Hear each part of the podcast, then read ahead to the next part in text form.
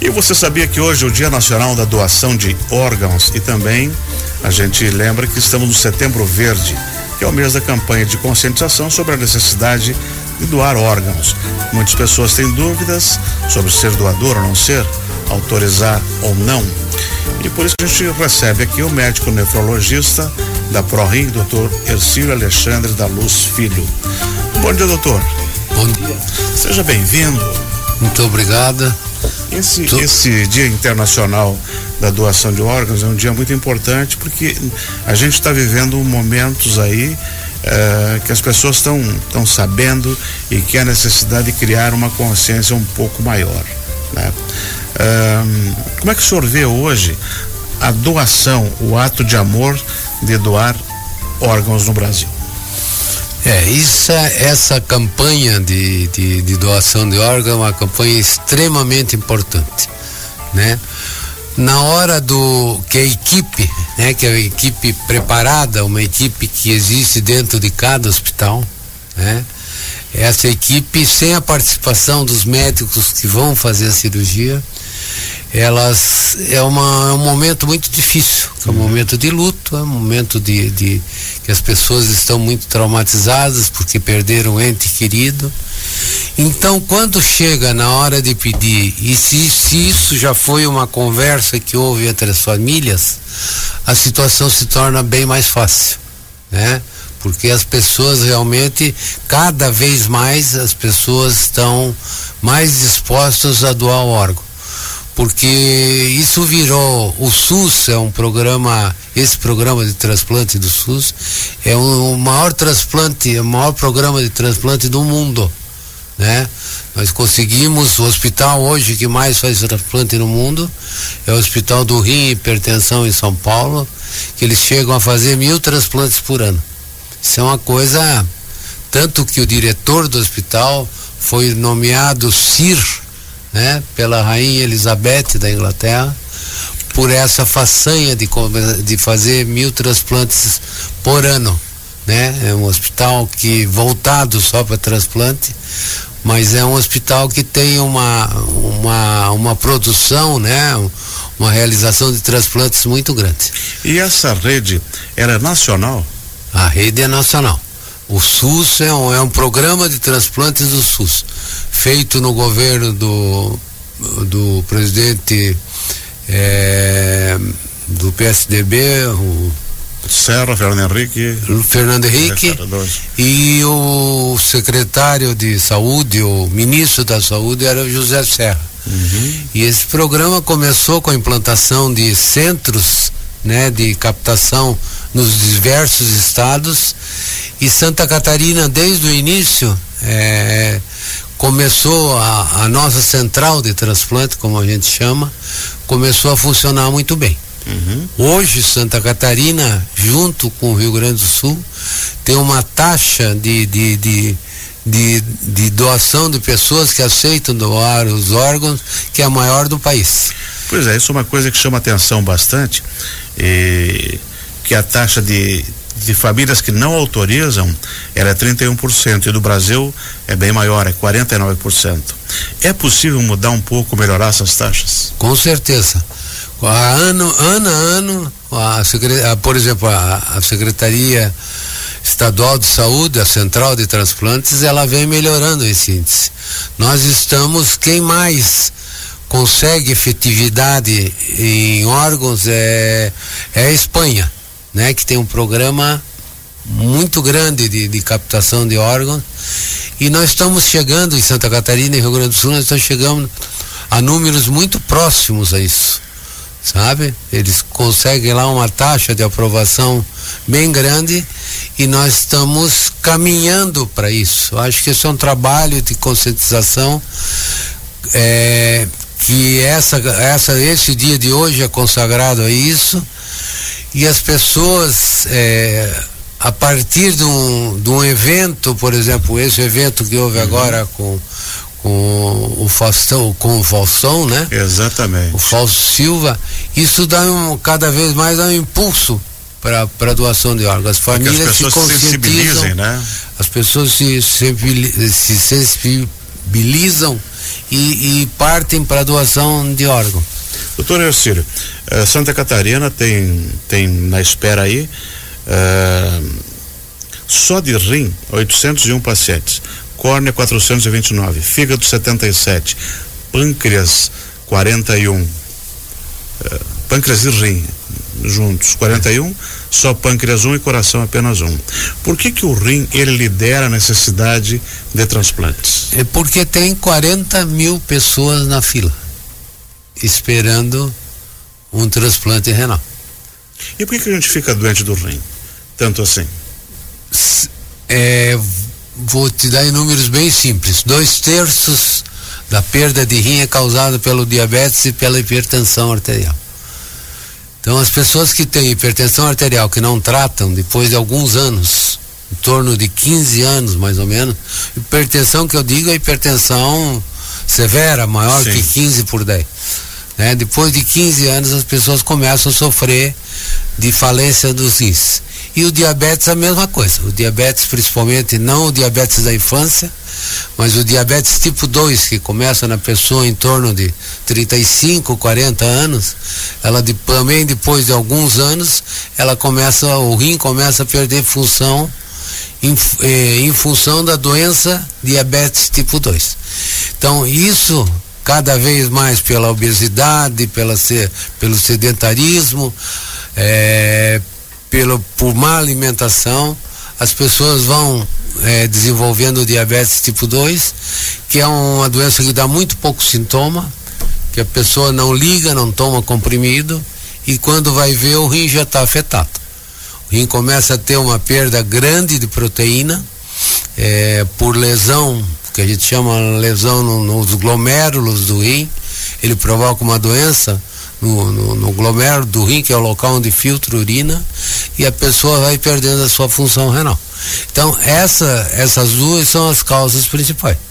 Existem outras doenças, depois doenças genéticas, pielonefrites causada por cálculos, infecções urinárias de repetição, é, é, doenças, por exemplo, doenças que a gente já vem com elas, e, e a, por exemplo, o rim policístico é um rim que aumenta, forma, forma cistos dentro do rim e eles vão é, crescendo, ocupando espaço do tecido bom do rim e fazem, o rim fica bem grande e as pessoas perdem a função renal. Essa é uma das doenças, né? Uma das doenças genéticas. Ele troca um de cada vez. A gente troca não, a gente. Não, por exemplo, assim, eu morri, eu dou meus rins. Sim. Aí a, a, equipe médica ele vai pegar um rim, vamos botar os dois ou vai botar um em cada paciente sendo compatível? Botar um em cada paciente. E a incompatibilidade? Tá, isso é uma coisa que a cada. Estava conversando há pouco com a nossa assessora é, e falei isso para ela. Quer dizer, a sensibilidade hoje, eu comecei a fazer transplante em 81 aqui em Joinville. Então, é, a, o, a medicação hum. e os exames imunológicos que a gente chama compatibilidade, HLA, que é um sistema que a gente tem que mostra que o rim é tantos por cento parecido contigo, isso foi evoluindo ao longo dos anos. Então hoje a gente sabe qual é o rim mais compatível né? Qual é o rim que vai servir para determinada pessoa. Isso é o sangue da pessoa que quer receber o rim, que está na lista de transplantes, fica em Florianópolis. E quem se dispõe a doar, a gente pega uma amostra e manda também para Florianópolis e lá eles fazem o exame. Mas tem que ser no, No Hemosc.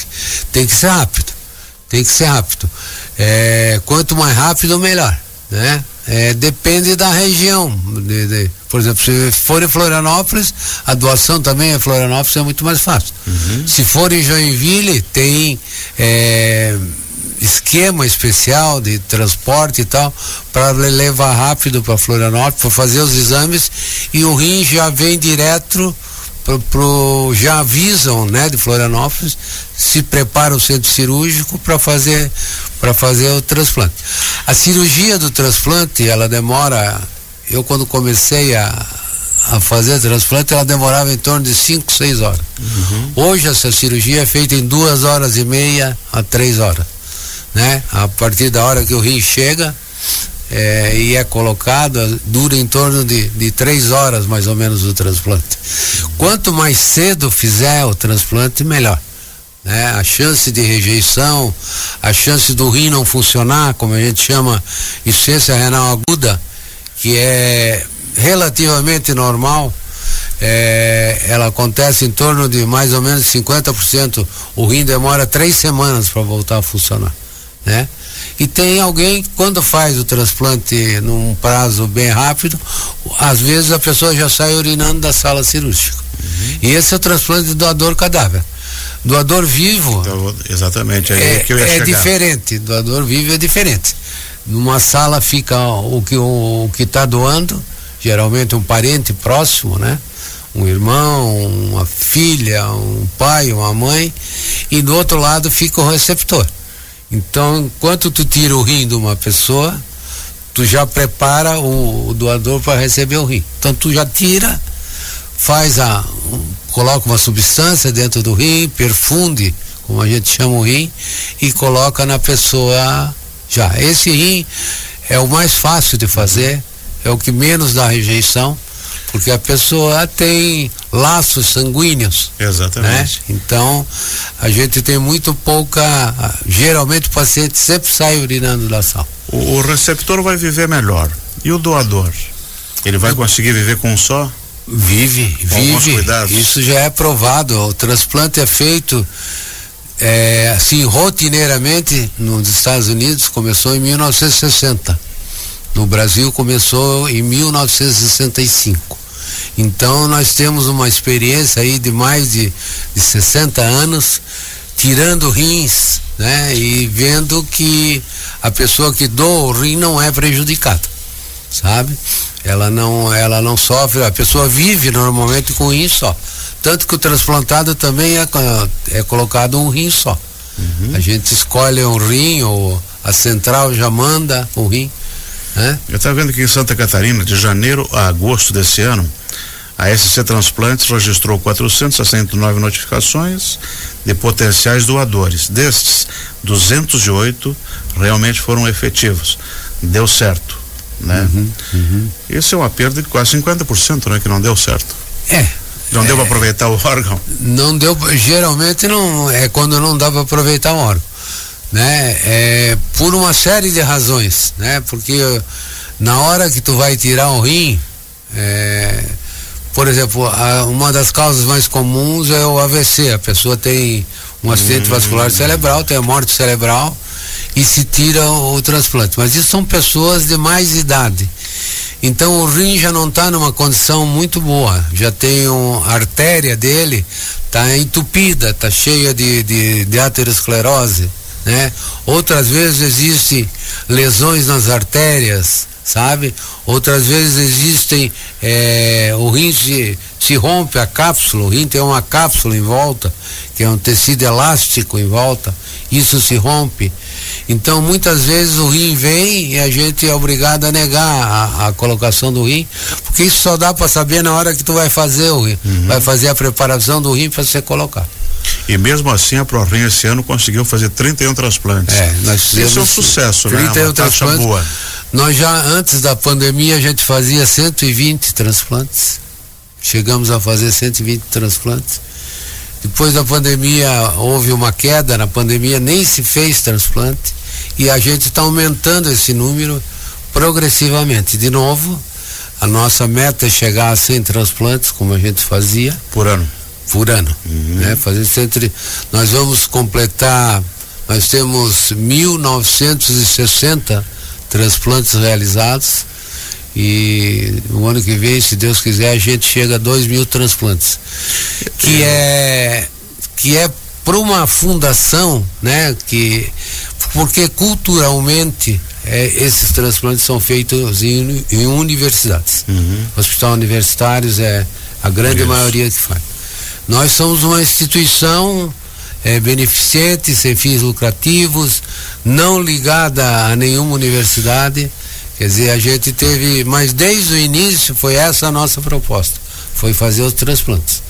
A gente faz o transplante no Hospital São José, a gente tem uma, desde o início tem uma parceria muito grande com o Hospital São José. E depois os doentes fazem um acompanhamento no pós-operatório, que é extremamente importante fazer o acompanhamento, a gente faz na ProRim. Na ProRim. E a questão da hemodiálise, daí é o, é o paciente que ainda não conseguiu o, o urinar. O, e também não conseguiu o rim, né? Ah, não conseguiu o rim. Sim. Tem um exame que a gente chama PR, né? Que é, um, que é uma é uma taxa de que a gente sabe quanto ele tem de anticorpo já formado, uhum. sabe? Isso quanto maior, pior o resultado, sabe? Então às vezes tem pessoas eu tive um doente agora recente que veio de, do Nordeste, do Recife. Ele chegou aqui e fez transplante em 15 dias. E tem gente esperando o transplante. Isso pela, pela compatibilidade obtida? Pela compatibilidade. Hum. E tem gente esperando há mais de um ano para fazer transplante. Porque tem a tal do, o tal do pé, o painel que a gente uhum. chama muito alto, com muito anticorpo formado, então é difícil achar um rim que seja que sirva para aquela pessoa que não vai dar rejeição. Doutor Ercílio, uma outra coisa que já que estamos falando sobre Dia Nacional da Doação de Órgãos de um mês, eh, eu vejo aqui pelo texto da Jose que também é possível, além do fígado, pulmão, coração, cordas, pâncreas, ossos, ossos. pele e medula óssea. Né? Exatamente. A medula mais ou menos sei, tu vai no, no ali no no banco de sangue, é, hemóscaras eles até fazem, te colocam no banco de dados. Isso. Mas o resto também é, é cadavérico, né? É. Para você aproveitar esse, esse grande, material todo. A grande maioria é cadavérico. E também vai exigir que a tem família... algumas particularidades, né? Por exemplo, o transplante de fígado, ele tem, o fígado tem dois lóbulos, né? Tem um lóbulo esquerdo, que é um lóbulo maior, e tem um lóbulo direito. Uhum. São juntos, né? Mas tem uma tem uma divisão, eles trabalham em conjunto. Às vezes, é, é, por exemplo, isso geralmente ocorre de pai para filha, de mãe para filha. Ela doa o lóbulo direito do fígado. Hum. Sabe? Ela pode tirar o lóbulo direito que depois o fígado se regenera em parte aquele, aquilo que foi tirado. Mas a grande maioria dos transplantes, transplante de córnea, por exemplo, são doadores falecidos, né? É, transplante de rim pode ser doador vivo, tira um órgão, né? E pode ser. Agora, trans, por exemplo, tu ficou assustado quando tu leu ali transplante de rim e pâncreas. Transplante de rim. É, é nesse trans... caso específico. É, é, é, esse transplante. É um conjuntinho? Hein? Eles estão perto ali? Eles estão perto ah. e é um transplante bem difícil de fazer mas é indicado para doentes diabéticos, porque daí tu ah, cura, perfeito. tu cura a, a, o diabetes dele e tu cura a doença renal.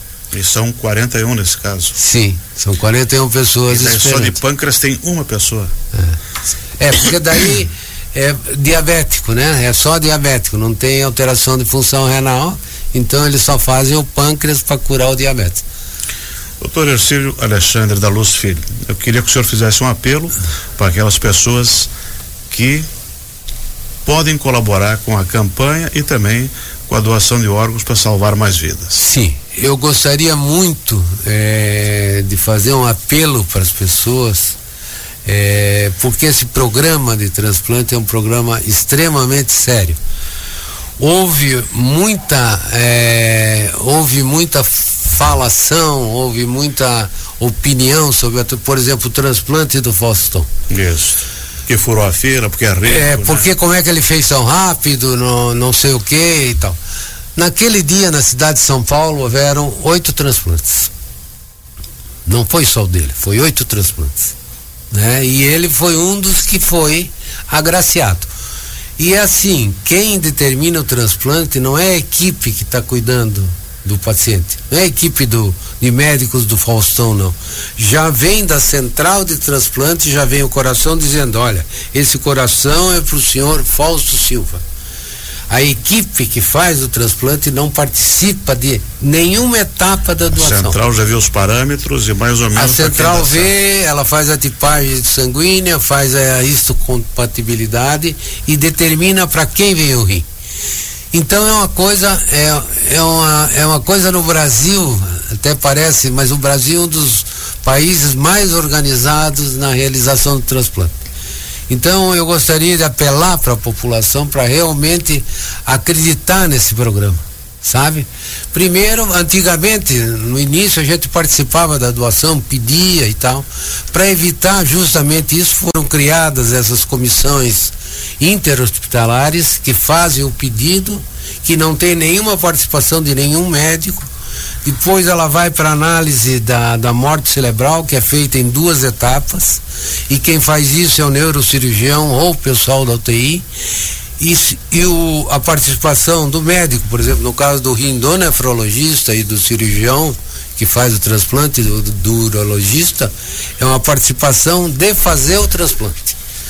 Então, eu gostaria de alertar a população, dizer que é um programa extremamente sério, que é um programa extremamente importante, que as pessoas que doam o rim, as pessoas que recebem o rim, elas têm uma uma alavancagem de, de vida, um padrão de vida que é muito diferente da diálise. E é um ato de amor, né? E é um ato de amor. Quer dizer, tu saber que, por exemplo, o teu coração está batendo no peito de outra pessoa que ou já rim, faleceu. Um pâncreas, ou permitir rim, que alguém possa enxergar. O rim, né, que já não teria função é. nenhuma, está dentro de outra pessoa, ajudando a pessoa a viver, né?